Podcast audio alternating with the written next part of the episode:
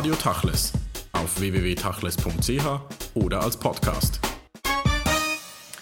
José Bono, Sie sind an der Buchmann-Fakultät für Rechtswissenschaft und dem Kohn-Institut für Wissenschaftsgeschichte der Universität Tel Aviv Professor.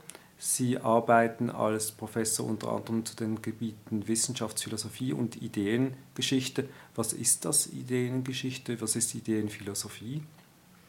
Ja, das ist natürlich ein sehr weites, vages Feld, äh, dessen Grenzen sehr unklar sind. Äh, man kann ziemlich alles machen im Rahmen dieser Definition und das war, glaube ich, auch ursprünglich die, das Ziel der Leute, die das Kohn-Institut so definierten.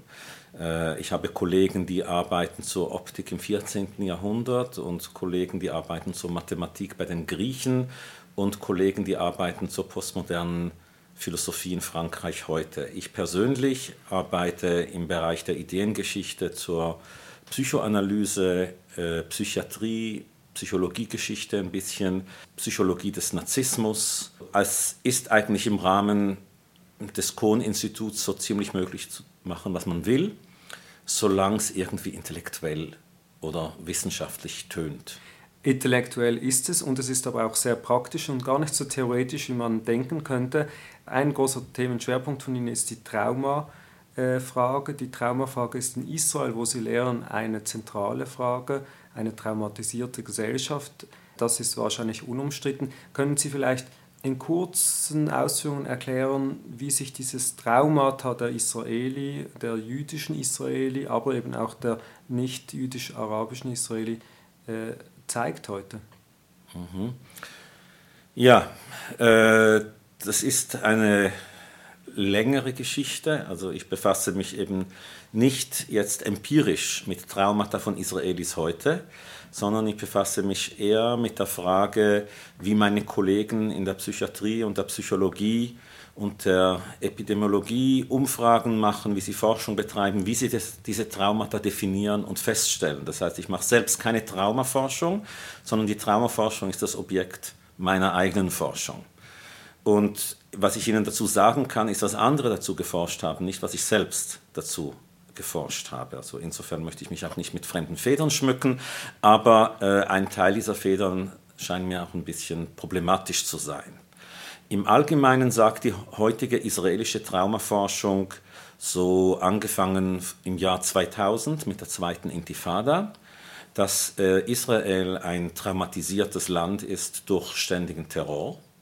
Das heißt, dass in einem Land, in dem man jederzeit Opfer eines Terroranschlags sein könnte, es nicht mehr so wichtig ist, ob man tatsächlich Opfer eines Terroranschlags ist, denn man erfährt von diesen Anschlägen durch die Medien, man kennt Leute, die Opfer von Anschlägen geworden sind, man hat vielleicht Verwandte, äh, die zwar davongekommen sind, aber irgendwo in der Nähe waren, sodass äh, alle Israelis nach diesen Theorien auf die eine oder andere Art, wenn man sie fragt, von Sachen berichten, Gefühlen, Schlafproblemen, Ängsten, die traumatisierte Menschen als Symptome haben. Das heißt nicht, dass alle Israelis traumatisiert sind, klinisch. Das heißt nicht, dass alle Israelis äh, pathologisch äh, jetzt irgendwie eingeliefert oder behandelt äh, werden müssen, weil sie an irgendwelchen Pathologien leiden. Was die Traumaforscher heutzutage in Israel tun, ist, dass sie sich im Allgemeinen weniger mit spezifischen klinischen Fällen befassten, sondern ebenso mit der allgemeinen Bevölkerung und der Bevölkerungsstimmung. Und zusammen mit der zweiten Intifada entstand dieses Bild, dass die Israelis im Allgemeinen von Traumatisierung berichten, wenn man sie äh, zum Beispiel in Telefonumfragen dazu äh, befragt, aber dass sie auch sehr resilient sind. Das heißt, dass sie sich nicht unterkriegen lassen. Die Israelis, die ich bis jetzt angesprochen habe in meiner Antwort, sind die jüdischen Israelis. Bei den palästinensischen Israelis, also Palästinensern, die zugleich Bürger äh, Israels sind, die innerhalb der sogenannten grünen Linie leben, in Städten wie Nazareth oder Akko oder Um el-Fachem, äh, die berichten von einer höheren Dramatisierung wie die jüdischen Israelis. Obwohl ja eigentlich ihre Städte und ihre Dörfer nie Ziel von Terrorattentaten gewesen waren. Das ist sehr interessant. Und da interessiert mich dann zum Beispiel, wie erklären die israelischen Traumaforscher die Unterschiede zwischen jüdischen und palästinensischen Israelis. Und da findet man, dass es ganz viele Erklärungen gibt, die alle ungefähr gleich spekulativ sind. Das heißt, man kann den Unterschied empirisch feststellen, aber es ist natürlich was anderes, wie man ihn erklärt. Wir wissen, dass auf der ganzen Welt ethnische Minderheiten leichter verängstigt sind wie die Mehrheit, äh, leichter von Schlafproblemen, äh, von gewissen Symptomen berichten wie die Mehrheit, weil sie sich rascher verunsichert fühlen. Nun muss man sagen, in beiden Gesellschaften, also in dieser äh, jüdisch-israelischen, aber auch der arabisch-israelischen Gesellschaft, fallen ja die Traumata auf historische Traumata zurück. Bei den Israeli ist es natürlich die Shoah, bei den arabischen Minderheiten kann es mitunter die Nakba sein, die Vertreibung 1948 oder alles, was danach geschehen ist. Inwiefern gibt es eine Korrelation zwischen diesen beiden Traumata, also zwischen den realen Erle Erlebnissen bei Terrorakten äh, in der zweiten Intifada, die aber dann in einem Kontext stehen zur Shoah? Mhm. Das ist eine interessante Frage und wiederum würde ich sagen, dass es äh, hier sehr verschiedene Antworten gibt in der israelischen Forschung, die oft eben auch mit der Weltanschauung der Forscher zu tun haben, die diese Fragen erforschen. Ich war zum Beispiel an einer Tagung äh, nach dem Zweiten Libanonkrieg von 2006. Da sprach ein israelischer Traumaforscher und Leiter eines Traumazentrums im Norden. Äh, das Zentrum heißt Mashabim. Der Forscher ist Muli Lahat, der dieses Zentrum leitet, das schon seit den frühen 80er Jahren besteht und eines der führenden Traumazentren in Israel ist, äh, vor einem arabischen Publikum. Und er beendete seine Ansprache damit, dass er sagte, ich habe eine Frage, auf die ich keine Antwort habe. Während des Zweiten Libanonkriegs haben wir die Bevölkerung des Norden Israels evakuiert. Die arabischen, palästinensischen äh, Einwohner des Norden Israels waren nicht bereit, evakuiert zu werden. Sie zogen es vor, unter den Raketen zu leben, statt in den Süden evakuiert zu werden, zusammen mit den Juden, die wir zu einem großen Teil evakuierten. Warum wolltet ihr nicht evakuiert werden? Da stand ein palästinensischer Psychologe auf aus dem Publikum, ging zum Mikrofon und sagte, ich habe eine Antwort darauf. Die Nakba. Wir ziehen es vor, unter Raketen zu leben, als von unseren Dörfern evakuiert zu werden. Denn unsere historische Erfahrung ist, dass wenn man uns evakuiert, das auch eine Vertreibung sein könnte. Das heißt, wir wissen nicht, ob wir zurückkommen. Und aus dieser historischen Erfahrung heraus ziehen wir das Trauma der Raketen dem historischen Trauma der Nakba vor. Das ist für uns zu erschreckend, das Dorf zu verlassen.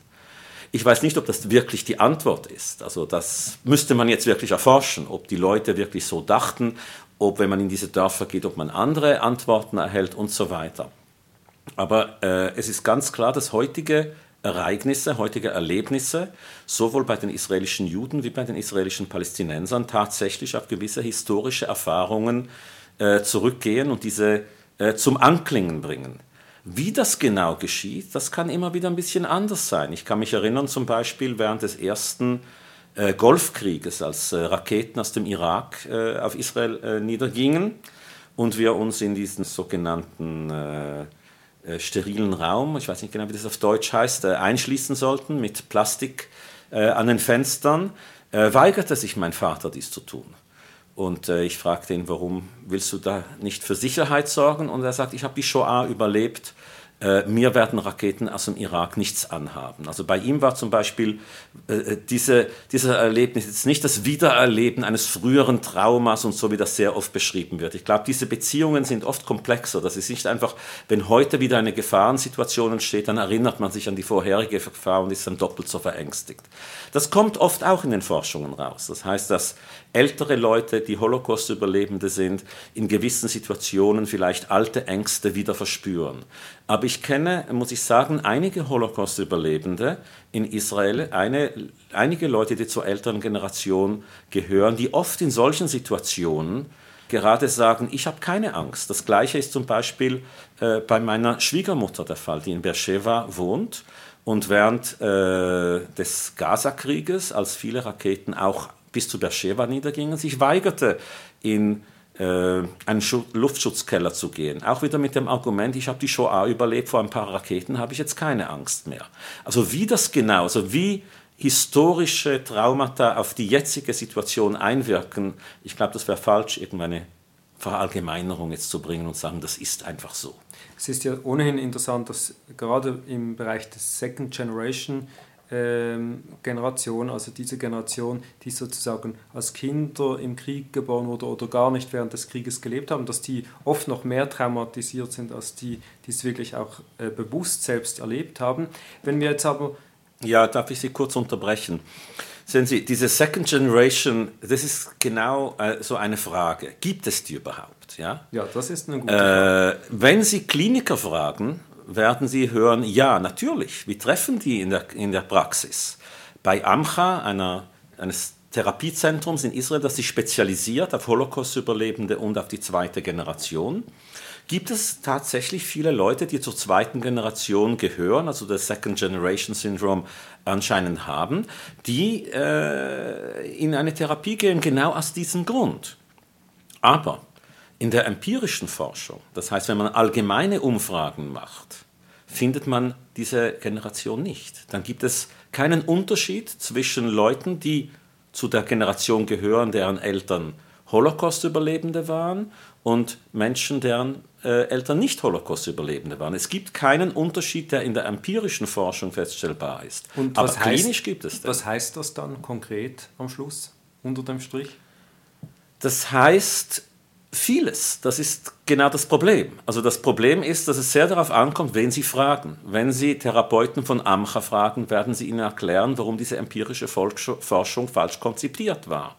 Wenn Sie äh, Leute dieser empirischen Forschung fragen, werden die Ihnen erklären, dass das jetzt eben teilweise eines in der Klinik entstandenes Syndrom ist, das äh, daraus äh, entsteht, dass eben Menschen immer eine Beziehung zu ihren Eltern haben, dass die Beziehung zu ihren Eltern immer einen Einfluss auf ihr Leben hat, dass in diesem Fall die Eltern Holocaust-Überlebende waren, aber dass da nichts Spezifisches ist dann an den Symptomen dieser Kinder. Das kommt dann eben auf in der Klinik, aber das hat nichts Epidemiologisches, also dass man dann feststellen könnte, dass es so ein Second-Generation-Syndrom gibt.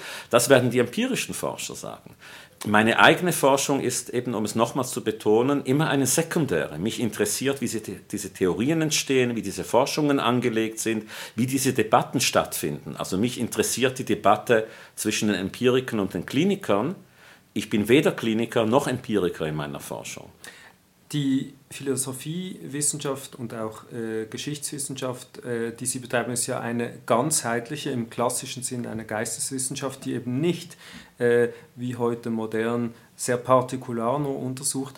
Und gerade aus diesem Blickwinkel können Sie wahrscheinlich auch besser noch als andere beantworten, wie denn diese Traumata in Israel gerade auch von der Politik oder von den gesellschaftsbildenden Mythen bewirtschaftet wurde. Also dieses Shoah-Trauma hat ja ein großes, das gibt es natürlich, aber das hat auch einen großen Impact auf die Politik. Können Sie den festmachen, wie hat sich Israel unter diesem Trauma entwickelt oder unter der Nutzung dieses Traumas? Ja, ich glaube, es kommt hier wieder darauf an, welche Position Sie haben. Wenn Ihre politische Position, wenn Ihre Weltanschauung ist, dass die Juden im Dritten Reich, im Zweiten Weltkrieg, in der Shoah gelernt haben, dass sie nicht schwach sein dürfen, dass sie nicht auf die Welt vertrauen können, weil ihnen die Welt nicht helfen wird, wenn es ihnen schlecht gehen wird, weil sie nur auf sich allein gestellt sind, weil nur ihre eigene Macht und Kraft sie in der Notlage äh, aus der Gefahr bringt. Dann, wenn das Ihre Ansicht sind, dann reden Sie nicht von einem Holocaust-Trauma, sondern dann reden Sie von einer äh, historischen Lehre, von etwas, das man aus der Geschichte gelernt hat und jetzt eben in Anwendung bringt. Wenn Sie aber der Ansicht sind, dass Israel zu sehr die eigene Kraft, die eigene Macht, das eigene Militär betont, dass Israel eigentlich mit den Palästinensern verhandeln könnte, aber es nicht tut aus einer Position der Angst heraus, die nicht der Situation angebracht ist, dann reden Sie von einem Trauma. Also zunächst mal glaube ich eben, dass Sie keine rechtsgerichteten Leute finden werden, die von einem Holocaust-Trauma in Israel reden. Es ist kein Zufall, dass Leute wie Edith Sartal äh, oder Avram Burg von der Instrumentalisierung des Holocaust und des Holocaust-Traumas reden. Also Denn, konkret, die haben das ja in zwei Büchern ausführlich beschrieben und da stützen Sie sich auf diese Theorie sehr natürlich, stark ab. Natürlich, aber die Grundannahme dazu ist, dass eine andere Politik Israels möglich wäre. Denn wenn Sie nicht diese Grundannahme haben, dann können Sie auch nicht von einem Trauma reden. Dann ist ja die Politik Israels heute der Realität angepasst. Also Sie werden wahrscheinlich nicht viele Leute aus der Partei von Liebermann finden, also aus einer sehr rechtsgerichteten israelischen Partei, die von einem Holocaust-Trauma reden werden. Die werden stattdessen sagen, wir haben von der Geschichte was gelernt, das die Linken nicht lernen wollen. Also äh, mir geht es jetzt wieder als Forscher darum, aufzuzeigen, dass Traumatheorien eben immer in eine Politik eingebettet sind. Ganz gleich jetzt, ob es Holocaust-Traumatheorien sind oder andere Traumatheorien. Traumatheorien sind nie objektive Theorien, in dem Sinn, dass man einen Beinbruch feststellt, dass man jetzt auch ein Trauma feststellen kann. Ganz sicher nicht, wenn es um kollektive oder gesellschaftliche Traumata geht. Wenn Sie von einem gesellschaftlichen oder kollektiven Trauma Israels reden, das jetzt instrumentalisiert oder von der Politik benutzt wird, wie Sie das in Ihrer Fragestellung gesagt haben, dann nehmen Sie eben schon an, dass es nicht darum geht, dass die israelische Regierung aus der Geschichte eine Lehre gezogen hat, die die Linken nicht lernen wollten. Denn das wäre der rechte Ausdruck der gleichen Frage, die Sie gestellt haben. Machen wir es mal an den Fakten fest, ohne dass das ein oder Mhm. andere gewertet wird. Die Tatsache alleine schon, und das ist ja immer das, was die Leute vor Augen haben, dass gerade ausländische Politiker oder auch Besucher im Allgemeinen zuerst mal nach Yad Vashem müssten und Israel über diese Shoah-Traumatik sozusagen erfahren, die ist ja nicht eine wertende äh, Aussage darüber, ob man jetzt links oder rechts denkt, sondern das ist so in Israel. Es ist so. Die Frage ist, ob Sie das jetzt so sehen, dass Sie sagen würden, die Shoah ist das zentrale historische Erlebnis des jüdischen Volkes im 20. Jahrhundert. Das ist ganz deutlich der Hintergrund der Entstehung Israels, äh, ein Staat, der drei Jahre nach Ende des Zweiten Weltkriegs entstand. Deshalb, um die Entstehung und Entwicklung Israels zu verstehen, muss man äh, fremde Besucher ins Yad Vashem bringen, damit sie verstehen, wie dieser Staat überhaupt entstand und sich entwickelt hat. Aber wiederum, für Leute, die hier nicht von Trauma reden wollen, äh, geht es nicht darum, dass man die Besucher dorthin bringt, um ein Trauma zu instrumentalisieren, sondern darum, um ihnen eine historische Lektion zu erteilen, die, so wäre die Behauptung der Rechten, der politisch Rechten, äh, die heute den Europäern fehlt, weil sie gerne vergessen wollen, was in Europa vor 1945 vorging und gerne Europa als das friedensliebende, vereinte, äh, den vereinten Kontinent der Länder darstellen, die schon wissen, dass man keine Armee mehr braucht. Aber dass das eine Entwicklung ist, die eben nur durch das Ende des Zweiten Weltkrieges und das Ende des Kalten Krieges zustande kam, das aus historisch rechter Sicht Israels die ich persönlich nicht teile, aber als Forscher möchte ich Ihnen hier beide Seiten darstellen, ist nicht die Instrumentalisierung eines, eines Traumas, sondern ist äh, eine historische Lektion, die den Europäern heute fehlt. Nun gibt es ein Bindeglied, wenn wir jetzt mal die psychologische Ebene verlassen, das auch äh, großen, äh, über das Sie auch viel publiziert haben und geforscht haben. Das ist die Restitution und auch die Frage des Rechts im Zusammenhang mit der Restitution und Wiedergutmachung diese Restitution, wenn wir das jetzt nicht psychologisch anschauen, sondern einfach als, als technisches äh, Element, diese Restitution gerade zwischen Deutschland und Israel ist ein wichtiges Bindeglied geworden. Wie würden Sie ganz allgemein dieses Bindeglied darstellen? Ist das etwas, das eigentlich zu einer Normalisierung des Verhältnisses beigetragen hat oder eigentlich gerade das Gegenteil? Ja, ähm, ich muss mich entschuldigen, aber ich bin jemand, der in meiner Forschung normalerweise immer herausfindet, dass die Dinge viel komplexer sind, als sie anfangs erscheinen. Es gibt, glaube ich, verschiedene Typen von Forschern. Es gibt Forscher, die immer äh, am Ende eine klare, eindeutige und vielleicht einfache Antwort auf die Probleme finden. Und es gibt Leute, für die, die jede Antwort nur eine neue Problemstellung ist. Ich gehöre zum zweiten Typ. Die Restitution ist ein komplexes Thema weil sie sich erstmals auf zwei äh, Ebenen, äh, weil man sie erstmals auf zwei Ebenen unterteilen muss.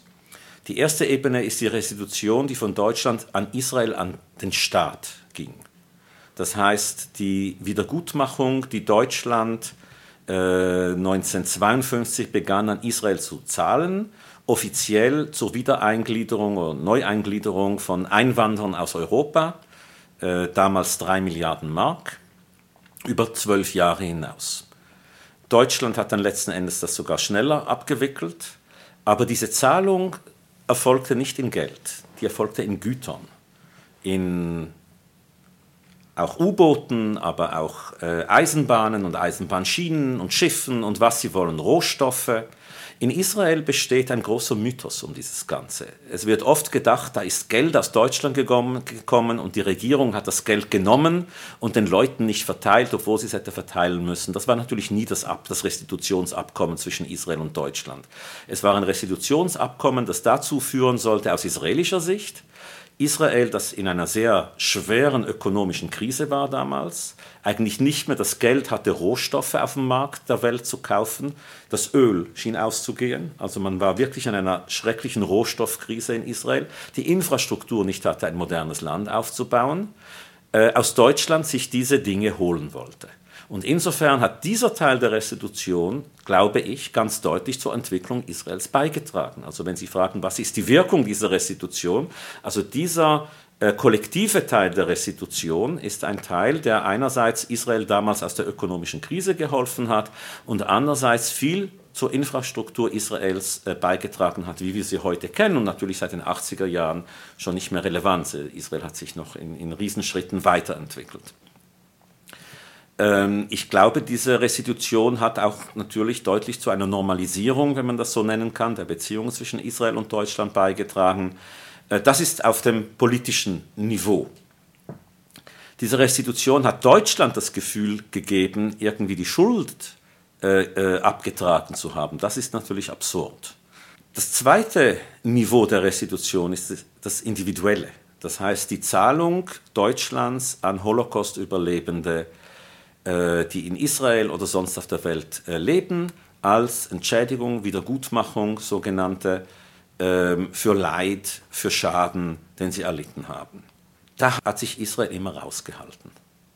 Israel hat seit eh und je die Position vertreten, dass die individuelle Wiedergutmachung auf Kosten der Kollektiven gehen würde und deshalb nicht für Israel interessant ist. Sie finden äh, dass auch schon 1952 es die Claims Conference war, die für die individuelle Restitution verantwortlich war in den Verhandlungen mit Deutschland und nicht Israel. Eben Israel hat ja schon in den 50er Jahren dieses Mandat abgetreten. abgetreten Aus dem Absolut. ist ja dann auch die World Restitution Organization hervorgegangen, die wir hier in der Schweiz sehr gut kennen, Aha. nach den Holocaust-Debatten der 90er Jahre, wo ja der World Jewish Congress sozusagen als Anwalt der Opfer aufgetreten ist und hier das Geld holen wollte. Genau, und das war immer die israelische Position, sich aus diesen Verhandlungen in Bezug auf Individuen rauszuhalten. Auch äh, als die Wiedervereinigung in Deutschland äh, geschah, äh, gibt es ja die sogenannte Article 2 äh, Rente, die dann Holocaust-Überlebende erhalten konnten, die unter der früheren Gesetzgebung nicht berücksichtigt wurden. Das wäre eigentlich die Chance Israels gewesen, jetzt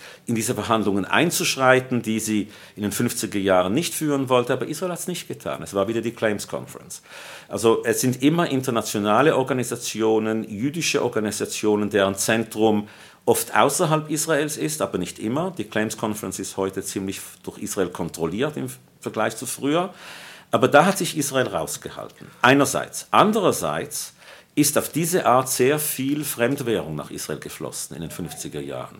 Und Leute, die in den 50er Jahren schon Wiedergutmachung erhalten haben aus Deutschland, konnten ihre ökonomische Situation deutlich verbessern im Vergleich zu Menschen, die das nicht konnten.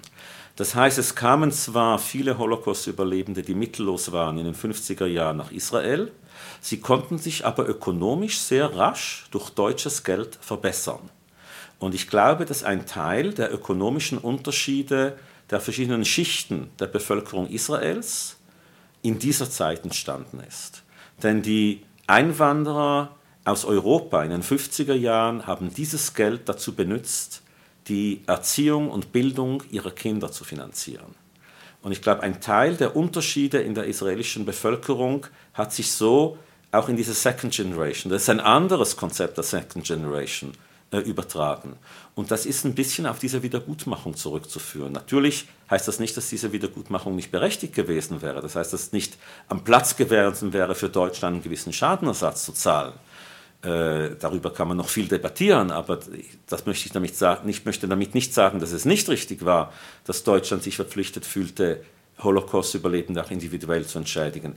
Aber obwohl sich Israel einerseits offiziell daraus gehalten hat, hat Israel andererseits äh, den Einfluss dieser Gelder auf die Entwicklung der eigenen Bevölkerung, glaube ich, nicht so richtig wahrgenommen. Und zugleich kam es dann zum Beispiel zu fast schon grotesken Situationen, dass im Jahre 2008 im Sommer ähm, israelische, mittlerweile israelische ähm, Holocaust-Opfer auf die Straße gehen, eine Rentenerhöhung verlangen, weil sie zu wenig Geld zum Leben haben. Ja, das sind äh, normalerweise nicht die Holocaust-Opfer, die Entschädigung aus Deutschland erhalten. Und das ist natürlich wieder eine, eine Komplexität, eine weitere ähm, Komplizierung der Frage der Restitution. Nicht alle Holocaust-Überlebenden konnten Renten aus Deutschland erhalten. Man musste entweder Deutscher sein oder zum deutschen Sprach- und Kulturkreis gehören. Die Überlebenden, die das nicht taten, erhielten Entschädigung aus dem israelischen Finanzministerium. Und da hielt man viel weniger Geld. War, das ist wieder eine Unterscheidung, denn das waren natürlich normalerweise die Osteuropäer, ja, also die, die äh, ehemaligen Deutschen, die Jeckes, konnten, konnten Gelder aus Deutschland erhalten und dann noch eine relativ große Gruppe, die ähm, zum deutschen Sprach- und Kulturkreis gehören konnte, auf die eine oder andere Art. Aber da waren, dann waren alle diese Ostjuden, die Holocaust-Überlebende waren, die im Durchschnitt, würde ich sagen, mehr litten, wie die Jäckes, die oft schon vor dem Krieg nach, nach Israel kamen. Aber gerade deshalb eine höhere Rente erhielten. Das ist eine sehr komplexe Berechnung, die die Deutschen hier anstellten, die im Allgemeinen, glaube ich, dazu führte, dass je weniger man litt, desto mehr Geld man erhielt, äh, erhielt man aus Deutschland. Also ich glaube, die Beziehung ist hier gerade umgekehrt. Je früher man aus Deutschland flüchtete, das heißt, wenn man den Krieg in New York oder Israel verbrachte, hatte man normalerweise Recht auf eine höhere Rente, auf eine höhere Wiedergutmachung als Leute, die 1941 nach Auschwitz kamen aus irgendeinem polnischen Dorf. Äh, insofern würde ich sagen, dass die Holocaust-Überlebenden, die Sie erwähnen von 2008, die gehören eben zu dieser nicht privilegierten Gruppe, die nicht Wiedergutmachung aus Deutschland erhielten. Aus zwei Gründen, weil sie nicht zum deutschen Sprach- und Kulturkreis gehörten und weil sie in Israel lebten. Ähm, die Frage ist aber, wenn wir das jetzt von Israel, den Juden und der Shoah ein wenig lösen, gerade in Bezug jetzt auch auf die sogenannte Nakba, wo ja auch mittlerweile auf der einen Seite jetzt, äh, Entschädigungsforderungen im Raum stehen und zugleich aber auch durch die vielen israelisch-arabischen jüdischen Einwanderern aus den Maghreb-Staaten, die bei Marokko, Tunesien, Ägypten äh, Restitutionsforderungen stellen. Also diese beiden Forderungen, wie ordnen Sie die ein und wie wichtig sind die für diese Gesellschaften? Es geht ja nicht nur ums Materielle, es geht ja weit um, um viel mehr. Ja, äh, vielleicht bin ich nicht so informiert, aber mir scheint, dass im Moment beide Seiten, also die Palästinenser wie auch die Israeli, vor allem darin sind, Listen aufzustellen. Also es gibt eine Abteilung in der israelischen Regierung, die Listen aufstellt zu jüdischem äh, ehemaligen äh, Besitz in Osteuropa, in Polen, in Ungarn, und so und äh, Restitutionsforderungen vorbereitet. Es werden lange Listen aufgestellt von jüdischem Besitz in den Maghreb-Staaten, die Sie erwähnt haben, für Restitutionsforderungen. Die Palästinenser haben natürlich eine Abteilung in ihrem äh, Palestinian Authority, die solche Listen aufstellt. Ich glaube, im Moment äh, gibt es diese Forderungen noch nicht wirklich. Beide Seiten bereiten sich davor, dass es dann mal zu Verhandlungen kommen wird und wollen dann eben diese Listen äh, äh, hervorbringen. Das heißt, die Israelis, äh, Israelis äh, gegenüber den Europäern natürlich ohne Bezug auf die Verhandlungen mit den Palästinensern, aber in Bezug auf den ehemaligen jüdischen Besitz in diesen äh, arabischen Staaten. Ich, es ist mir völlig unklar, ob das jemals wirklich auf diese Art passieren wird. Und ich glaube, es gibt äh, sehr, sehr wilde, würde ich fast sagen, Rechnung in Bezug auf den jüdischen Besitz in Europa, der in der Shoah den Juden verloren ging und nie äh, zurückgegeben wurde, ähm, in, in Osteuropa im Allgemeinen. Ich fände es wunderbar, wenn diese Staaten, die jetzt der EU zugehören, zusammen mit Deutschland und anderen Staaten dieses Geld tatsächlich jetzt an Israel zahlen würden und die Israelis könnten das dann gleich den Palästinensern überweisen. Und so wäre es vielleicht eine Art historische Gerechtigkeit. Das heißt, das Geld der Juden aus der Shoah äh, würde dazu dienen, dass man vielleicht Frieden im Mittleren Osten mitfinanzieren könnte. Ich weiß nicht, ob sowas je passieren würde, zusammen mit dem Geld und, und dem Besitz der Juden aus dem Maghreb. Das würde natürlich die Individuen völlig ignorieren, das heißt die individuellen Besitzer. Aber vielleicht, wenn dann Frieden wäre, käme das allen zugute. Aber ich weiß nicht, ob irgendjemals so ein Deal im Mittleren Osten und im Nahen Osten zustande kommen kann. Nun, es gibt ja auch eine Rechtslage, ein Völkerrecht und da stellt sich natürlich die Frage bei solchen Bestrebungen, über Restitution eigentlich auch Geschichte irgendwann mal beenden zu wollen, ob das sinnvoll ist, weil ja das wahnsinnig lange Prozesse nach sich zieht. Äh, oft erhalten ja die Opfer gar nichts mehr, sondern die Nachkommen. Ist so ein, eine, so ein Prozess, ist das überhaupt sinnvoll? Oder würden Sie sagen, das ist eigentlich wie ein Keil, der sich zwischen Gesellschaften wirft? Ich glaube, so ein Prozess ist sinnvoll, wenn er zu Frieden und Verständigung äh, führt, wenn er zum, das Zusammenleben ermöglicht, wenn er nur dazu führt, dass beide Seiten sich gegenseitig weiterhin Schulden rechnen, also die Palästinenser dann sagen werden, aber ihr habt noch nicht alles zurückbezahlt und die Israelis äh, sagen werden, aber ihr habt Marokko hat auch noch nicht alles zurückbezahlt und natürlich, warum sollen, was, hat, was haben die Palästinenser mit den Marokkanern zu tun und so weiter und so fort. Also wenn, wenn das nur heißt, dass man die Streitereien dann einfach weiter auch auf finanziellem Niveau führt, dann hat das Ganze keinen Sinn. Also wenn auf diese Art irgendeine Art Gemeinsamkeit eine, eine, ein Friedensabkommen geschlossen werden kann und das Teil dieses Abkommens ist, finde ich das ganz gut. Neben der materiellen Forderung geht es ja auch vor allem um die Anerkennung der Geschichte des anderen. Interessanterweise wird ja gerade in den äh, arabischen Gesellschaften und zum Teil auch in der palästinensischen oft der Holocaust einfach relativiert oder sogar geleugnet. Und handkehrum werden in Israel sozusagen Gesetze versucht, die etwa die Erinnerung an die Nakba, die Vertreibung der Palästinenser, verbieten sollen. Das heißt, man versucht eigentlich neben dem materiellen äh, das Gegenteil zu bewirken. Man versucht die Geschichte des anderen nicht anzuerkennen. Ja, ich glaube, das ist äh, tatsächlich der Fall auf beiden Seiten. Äh, auf israelischer Seite war das schon immer der Fall, wie auch auf palästinensischer Seite. Es hatte sich dann geändert, wenigstens auf israelischer Seite gab es eine gewisse Aufweichung dieser Abwehr und ein, ein Versuch, ein Anfang eines historischen Neudenkens nach dem Oslo-Abkommen. Das ist sehr interessant, dass zusammen mit dem Oslo-Abkommen entstanden diese neuen Schulbücher der neuen, sogenannten neuen Historiker, der New Historians in Israel, die eben auch den 48er Krieg neu überdachten, die auch bereit waren, das palästinensische Narrativ in die israelische, israelische Geschichte mit einzubeziehen. Das geschah alles nach 1993. Das heißt nicht, dass alle diese Bücher erst nach 1993 geschrieben wurden. Ein Teil wurde schon in den 80er Jahren geschrieben, also Versuche, die israelische Geschichte neu zu erzählen. Aber es gab kein Echo. Also diese Bücher, die las niemand. Diese Bücher begannen Teil des öffentlichen Diskurses in Israel zu werden nach dem Oslo-Abkommen.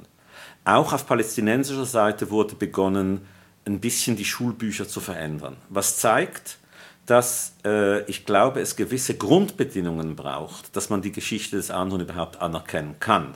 Denn das Ganze hörte dann ganz drastisch auf mit der zweiten Intifada. Und diese ganze, die ganze Debatte um die neuen Historiker in Israel verschwand. Das wurde einfach irrelevant, wenn man unter dem Terror litt das Narrativ des anderen interessierte einen einfach nicht mehr. Und das hat ja dazu geführt, dass sowohl auf der einen wie auch auf der anderen Seite Schulbücher zu neuen Waffen wurden. Mhm. In palästinensischen Gebieten wurden etwa die, äh, wurde Israel von der Landkarte getilgt und äh, nicht so extrem auf der israelischen Seite wurde die palästinensische äh, Geschichte nicht mehr erzählt. Zu was führt denn das, wenn wir nochmals zum Beginn kommen, in einem traumatisierten Kollektiv bedient das dann diese alten Mythen ganz neu und der Keil, der zwischen den Gesellschaften ist, wird noch verstärkt, gefestigt? Ja, ich glaube schon. Also die Entwicklung in Israel in den letzten äh, zwei, drei Jahren macht mir große Sorge. Also wenn da Gesetze erlassen werden, in denen versucht wird, es ist dann in der eigentlichen Gesetzgebung nicht so drastisch, aber in denen versucht wird zu verhindern, nicht nur, dass die israelischen Juden die Nakba mit einbeziehen in ihr Verständnis der Geschichte, sondern dass auch die arabischen Dörfer in Israel die Nakba nicht äh, kennzeichnen dürfen, dass es keine Zeremonien da, äh, geben darf, nicht nur für die Juden, für die das eine Geschichte der anderen ist, sondern für die Menschen, für die das ihre eigene Geschichte ist. Wenn man das versucht zu verhindern, dann hat das Ganze auch äh, das Ziel, dass man eben versuchen will zu verhindern, dass man sich annähert. Denn ich glaube, dass eine Annäherung mit sich bringt einerseits, aber auch braucht, dass man bereit ist, die Geschichte der anderen anzuerkennen und in sein eigenes Denken mit einbeziehen. Äh, und ich glaube, das geschieht im Moment auf beiden Seiten nicht. Also ich bin mir nicht bewusst, dass der Hamas äh, die, das jüdische Narrativ, äh, Holocaust und die Entstehung Israels mit einbezieht auf eine Art, mit der ich was anfangen könnte. Ich glaube, dass in der Palestinian Authority das Ganze ein bisschen offener ist, obwohl natürlich auch problematisch.